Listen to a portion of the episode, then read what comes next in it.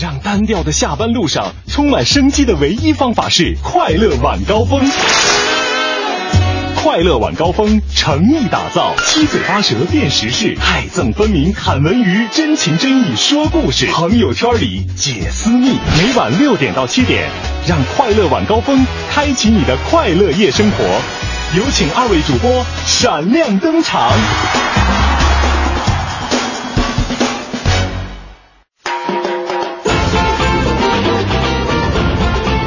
收音机前的听众朋友，大家好，欢迎您继续锁定频率收听文艺之声播出的《快乐晚高峰》，我是代班 DJ 任杰。朋友们，大家好，我是五科。今天是周二，我们的五人组合 又和朋友们见面了啊。对，最近呢，这个节目啊，嗯是我跟小霍啊，经常呃我们俩车轮车轮战法 来和这个五科搭档，希望给大家的听觉呢带来一些。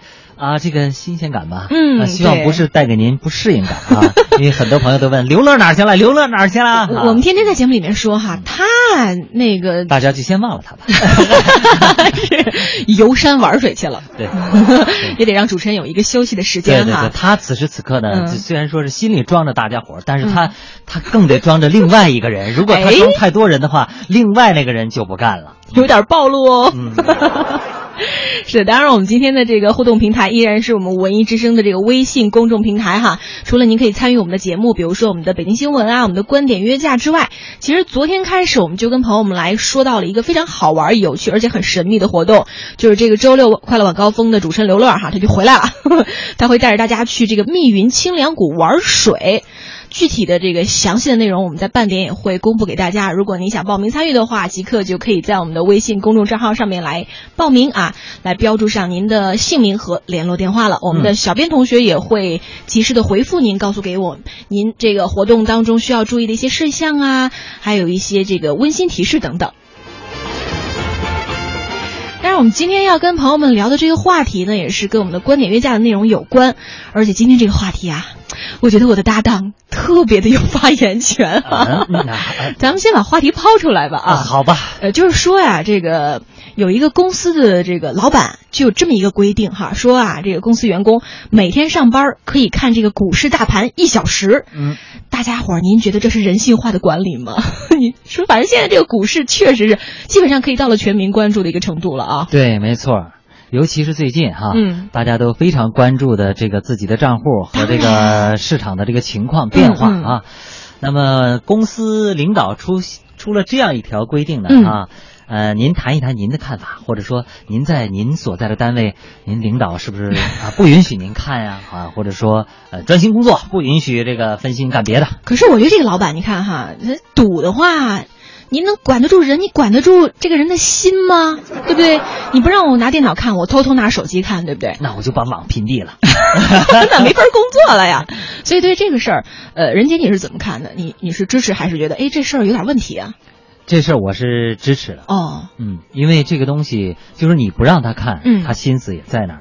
啊哦索性呢，我觉得人性化的，呃，这给一个小时的时间，我觉得可以关注一下啊。对我觉得及时的处理一下手中的一些股票，因为股票嗯这个东西呢、是这样的，嗯我觉得呢，它，嗯，比如说你如果是你对这个股票的一些技术知识，你还是有点了解的话，嗯嗯。它是有一些，比如说发出一些买入信号或者卖出信号的。哦哦。那么，呃，那么一天有一个小时这个时段，比如说这一个时时段，你看到了你可以操作的这个信号出现了、嗯 o k 你可以小操作一下嘛，或者说，呃，不是说买哈、嗯。有可能我要卖呢，对吧？啊。对，因为你知道那个好的那个价格可能嗯。瞬间就没了。就是转瞬即逝，对吧？对啊，有很多人，你看我有一个朋友前两天去那个香港出差了。啊，出差呢，他就没看手机上也没下一个软件，结果回来呢，跌的那股票他就觉得都已经他都不认得了，说这是我的一天个，就是可能一时不关注，一时的疏忽酿成的这个苦果，只有自己尝，是不是？啊，对啊，那只能这样，呃那没有办法，因为呃，咱们的这个市场实际上在呃，在你进入市场之前，都已经给你进行了有效的一些呃全面必要的一些风险教育和嗯。风险提示了，告诉你这是一个有风险的市场。那么一旦是你决定买入了，那么买入之后的事情就是买者自负了，哦就是出现的收益也好，风险也好，都是需要你个人来承担。你不能说我怨这个，说怨领导或者怨你们政策不好或者怨这个什么，这个我觉得都不客观，哦因为在那之前都已经告诉你了，这个股票它是一个高风险高收益的这样一个场所、啊。反正关于这个股市呢，入行确实需要谨慎，但是也希望朋友们能够发出来你们的一些观点和态度。就是说，这个说公司员工每天上班可以看这个股市大盘一小时，您觉得这是人性化管理吗？您支持吗？有人也说一小时够吗？当然也我们也不能太贪心啊。期待朋友们的留言的同时呢，以下时间我们还是赶紧进入到我们北京新闻的部分。四九城里那点事儿，嗯，这儿包打听。依然是四九城里那点事儿，我们这儿包打听哈。首先关注的就是北京柴油公交车全部完成环保改造。昨天下午呢，咱们北京市有八千八百多辆的国四还有国五排放标准的一个柴油公交车，全部都完成改造了。嗯北京每年可以减少两千八百吨左右的这个氮氧化物的排放。从明年起呢，全市的公交，包括环卫啊、邮政等八类的车辆都要实施一个国五的排放标准。这八类车辆的新车都要安装一个颗粒补集器，对颗粒物进行过滤，来降低排放产生的污染。嗯，好，再来说事故快速处理 APP，八月份起全市推广。从北京警方开始试用交通事故快速处理 App 应用程序到昨天，使用这个 App 处理的呃交通事事故已经有一百七十二起。根据一线交警的介绍说，如果司机手机内提前安装了这款软件，发生事故后只需要三到五分钟就能够处理完毕了。哇哦！这款软件的二点零版本即将上线，进行测试后，力争在八月份向全市推广。哎，你也可以及时的关注一下哈，嗯继续了解跟出行有关的讯息。西城三十八条道路大修，近七成已经竣工通车了。那么西城的多条道路明年会迎来大修，届时除了这个车行道之外，步行呢也将会纳入到大修的一个范围，并且需要这个设计保养的方案。根据道路的具体情况呢，西城也会采取不同的施工方法。此外呢，像对于道路维修养护啊，也是尽量的避开这个交通高峰时段，在这个维修养护期间呢，也是特别的注意，其实对交通车流的一个释放。嗯，好，再来说上半年食品投诉量增加一倍多。北京市消协今年以来共受理食品投诉七百五十四件，比去年同期增加了一倍多。其中呢，因为食品质量问题引发的投诉两百件，占比是百分之二十六点五三。嗯其他依次是合同、售后服务、价格、虚假宣传等。从投诉食品的种类上看，保健品类投诉排在了首位，占到了投诉总量的百分之九点一五。嗯，各位消费者还是要这个擦亮双眼哈，咱们购物的时候做到心中有数了。继续了解下一条，说的是这个动批，哎，就是动物园批发市场哈，时尚天利市场撤了。位于这个西直门交通枢纽地下一层的时尚天利批发市场是率先拆迁，从而拉开了今年底前哈这个动批迁出二十万平方米服装批发业态的一个序幕。西城相关负责人也是表示说啊，说这个动批商圈的疏解，商户自行来决定你的去向，以市场化的方式进行。当然，政府也会起一个引导的作用，搭建更多的一些平台，让商户有更好的选择了。嗯，好，再来说暑期故宫逢周一不闭馆。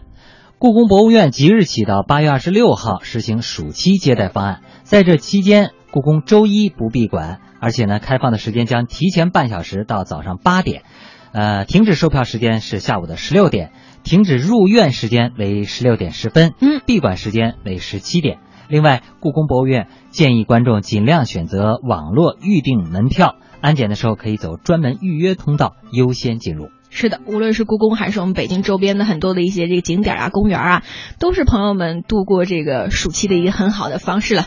希望大家都能够快乐度过每一天。尤其今天啊，我们的下班加油歌来自于 TFBOYS 的这首《爱出发》。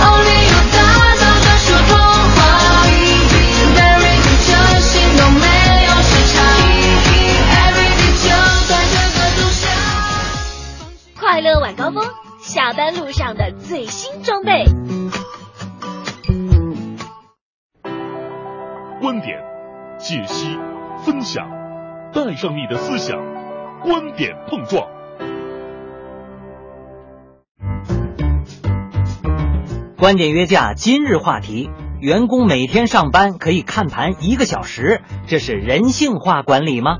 除了工作，公司员工每天最关心的就是大盘指数。电脑桌面是客户的资料，眼睛盯的却是手机的炒股软件。股市很疯狂，办公室白领上班时间炒股是费心费力。重庆有一家公司的八零后老板干脆规定，员工每天可以看盘一个小时的时间。不过，如果您超时了，除了重罚之外，还要连坐他人。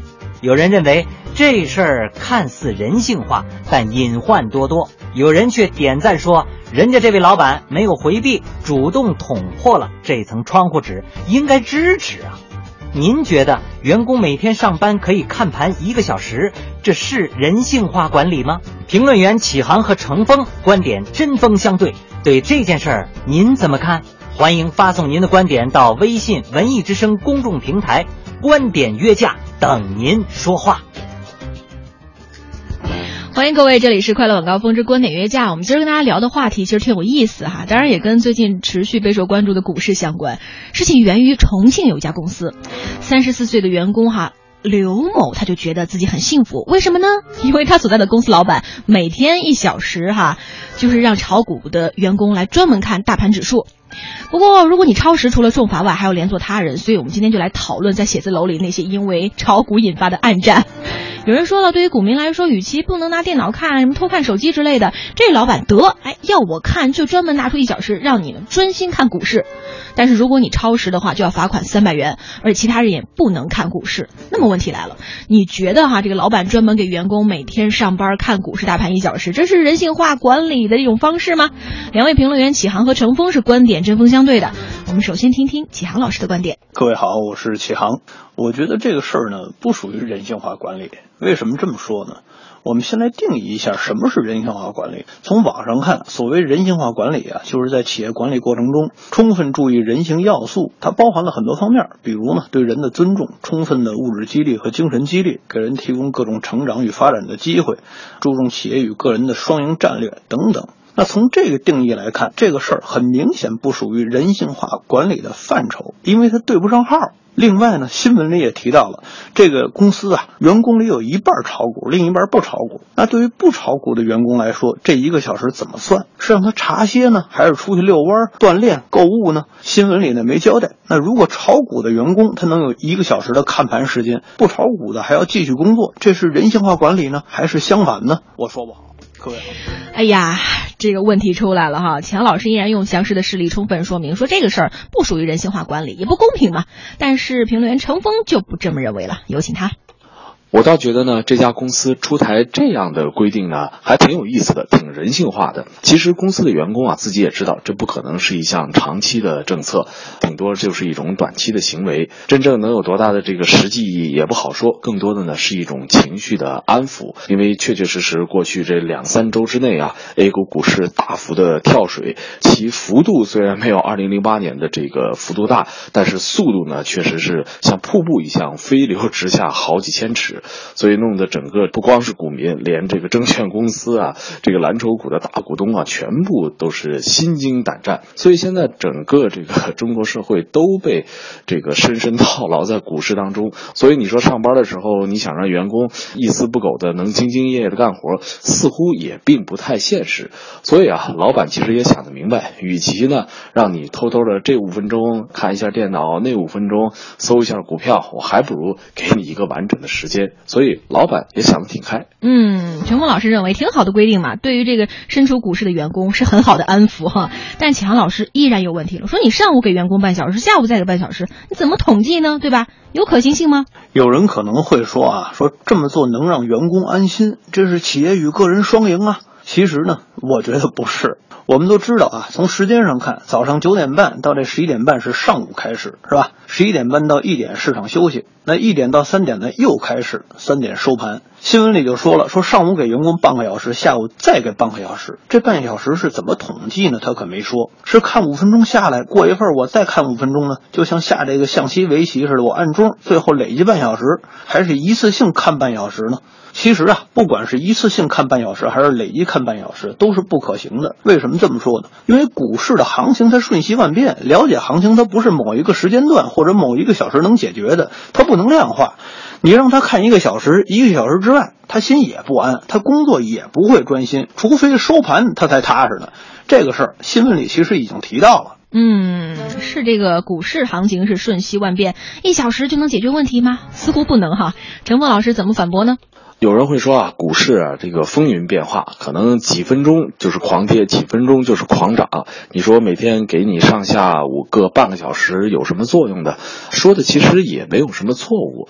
但是呢，现在呢，说句实话，每天早上大家看一看开盘利好的消息是不是有助于股市的这个拉升？到这个收盘的时候呢，是不是能够真正保住一个基本盘面不变？可能都抱有这样的一些希望。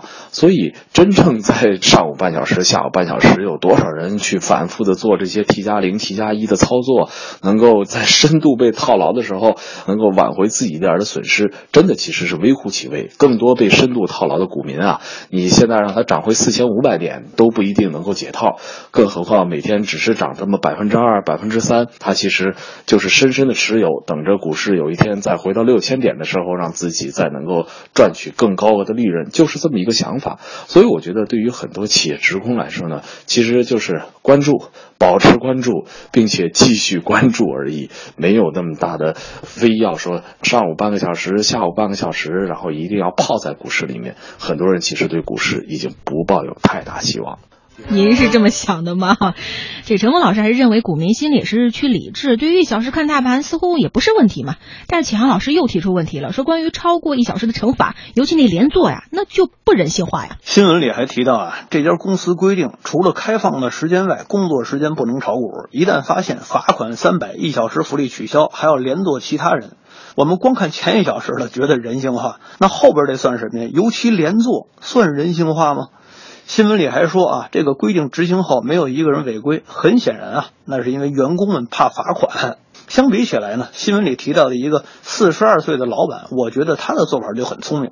他明知道管不住，所以只要不影响工作，他就可以无视。哎，我觉得这个可以参考。既然你管不住嘛，索性我拿结果来约束你。只要你能够完成我交办的任务，那你就尽职尽责了。你如果完成的特别好，还可以多拿奖金。员工在结果的约束下，他自然自己就会调整。新闻里说呀，这位八零后的老板啊，他不炒股，我想正是因为如此，所以他才会。拿出这样的外行规定来，嗯，钱老师的这个说法，您同意吗？他认为说，这位老板可能不炒股吧，所以才会拿出这样所谓外行的规定哈。但是同样的问题，陈峰老师继续有话说。关于惩罚这个事儿呢，我觉得其实公司老板可能也就是觉得，既然我都已经仁至义尽了，你们就别再得寸进尺了，所以呢，做了这样一个约束性的规定，也不能所有的员工真的就每个小时都趴在股票网上去查股票、操作股票啊，那公司的这个业绩和经营还搞不搞、做不做了呢？所以呢，呃，有一个约定性的一个。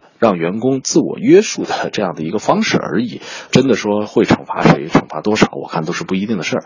而且呢，过了这一周，再过一周，恐怕随着股市的基本的这种稳定，可能老板也会撤回这样的规定。它其实本身就是一个实行不了多久的这样的一个企业内部的一个规章，所以大家也没必要特别去纠结它，说该不该罚、该不该连坐，其实这些都是一些无关紧要的问题。嗯，两位评论员都已经说出了他们各自的观点，大家伙有什么看法呢？可以继续发送到我们的平台上，搜索微信“文艺之声”，观点约架等您说话。我们今儿的这个话题就是：您觉得老板专门给员工每天上班看这个股市大盘一小时，是人性化的管理吗？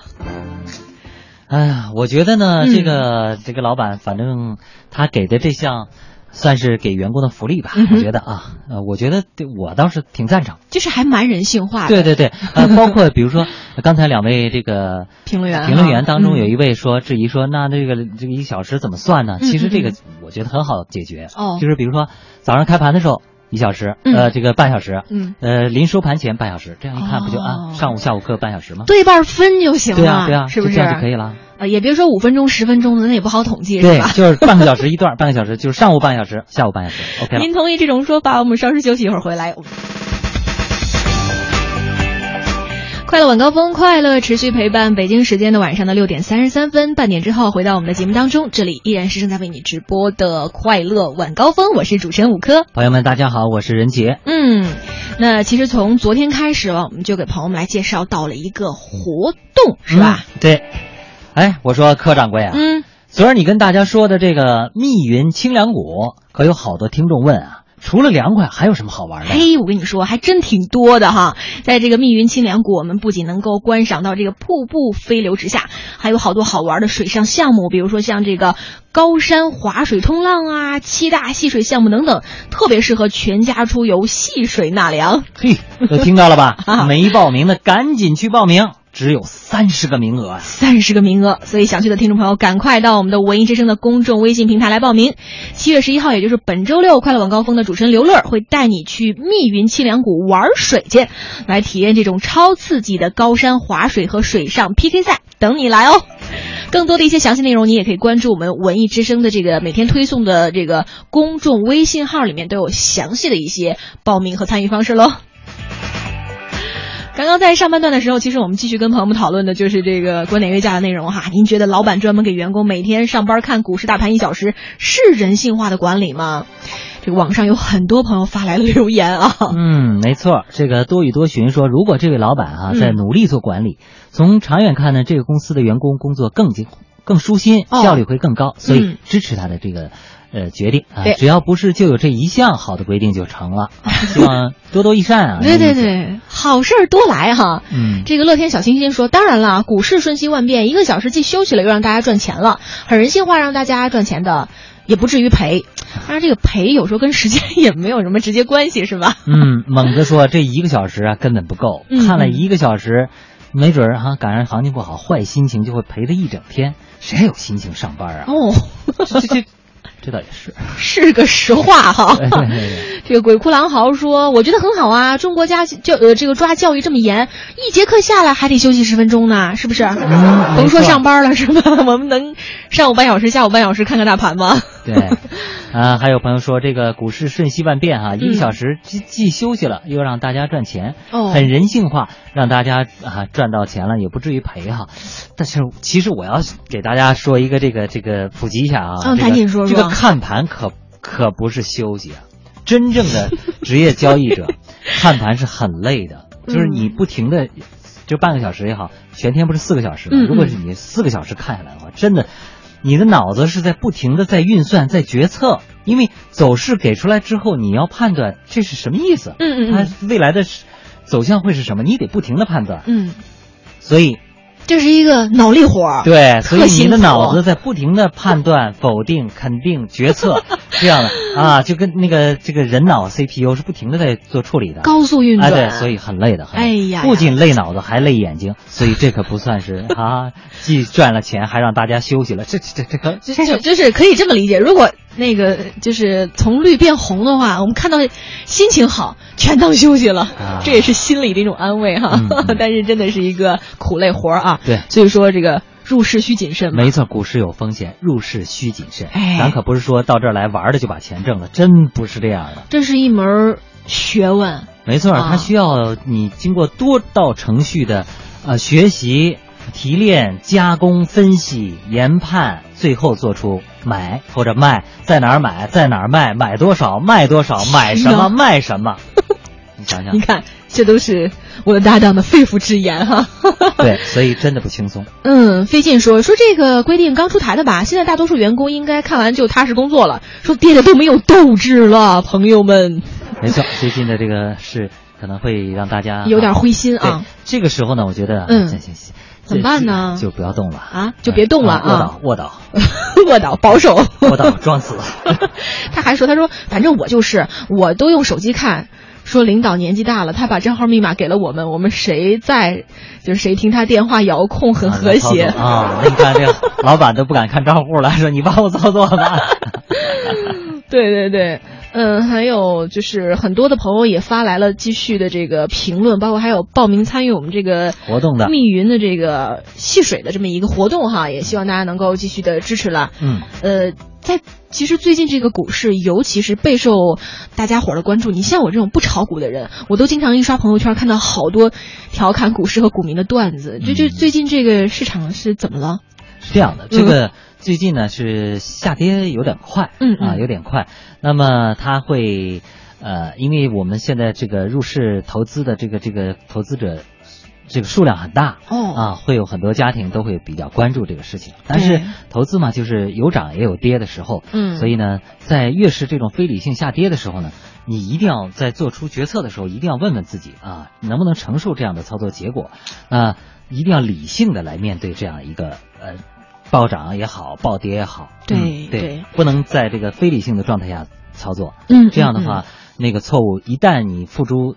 实施了以后是无法挽回的，对，不可逆转的了啊。对，呃，其实对于我们今天聊的这个事儿呢，我相信大多数人还是觉得，比如说人私人老板嘛，自己说了算。但是像这个事业单位或者机关这么做，可能就不太妥了啊。嗯。呃，反正对于股市，包括我也是想着说，哎，这个隔行如隔山。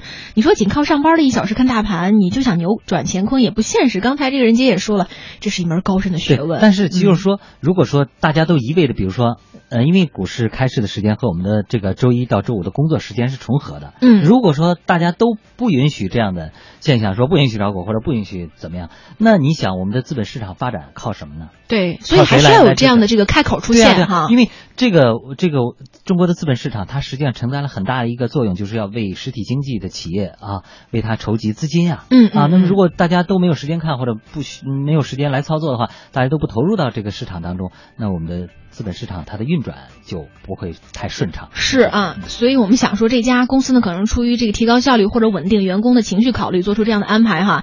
我们想说，只要老板你们愿意啊，我们个人我们也没有意见嘛，对不对？我们也是支持的哈。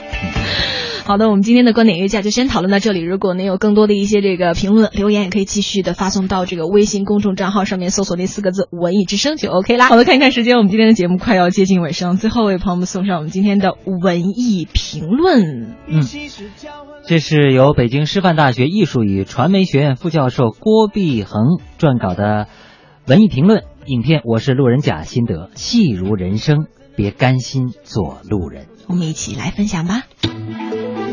一零六六文艺评论，这里是一零六六文艺评论，我是小昭。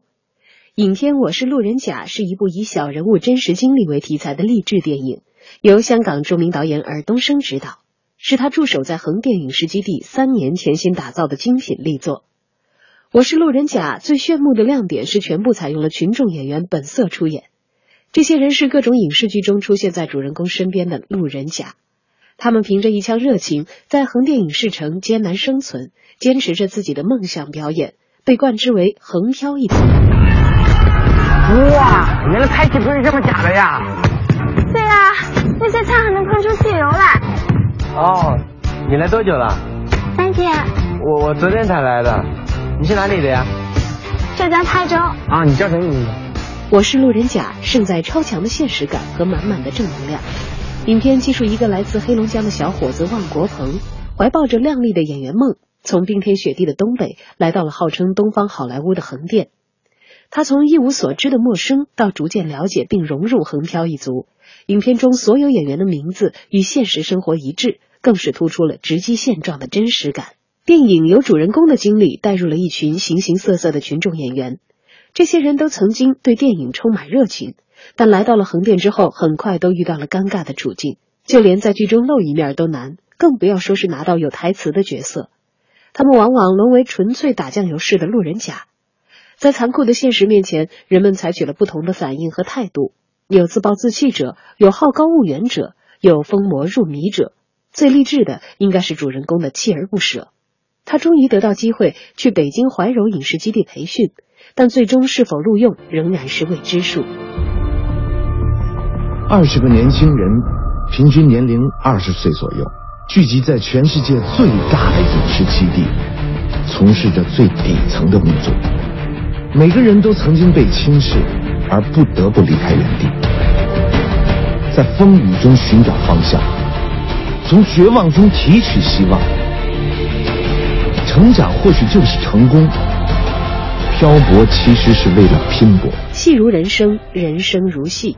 影片似乎要告诉年轻人，不管现实多么无情，但是道路最终还是自己选择的。你们可以做他人戏中的路人甲，但是绝不能做自己人生的路人甲。戏和人生同理，他们都需要个人为之付出，为之拼搏。影视业是美好的乌托邦，光鲜的背后竟是无尽的辛酸。难怪影片激起了梁朝伟、刘德华、黄渤和林青霞等众多明星的共鸣。然而，我是路人甲。为了突出奋斗的主题，过多的插入了稍显突兀的励志台词，也增添了心灵鸡汤式的教导，影响了观影的流畅体验。本期节目由北京师范大学艺术与传媒学院副教授郭碧恒撰稿。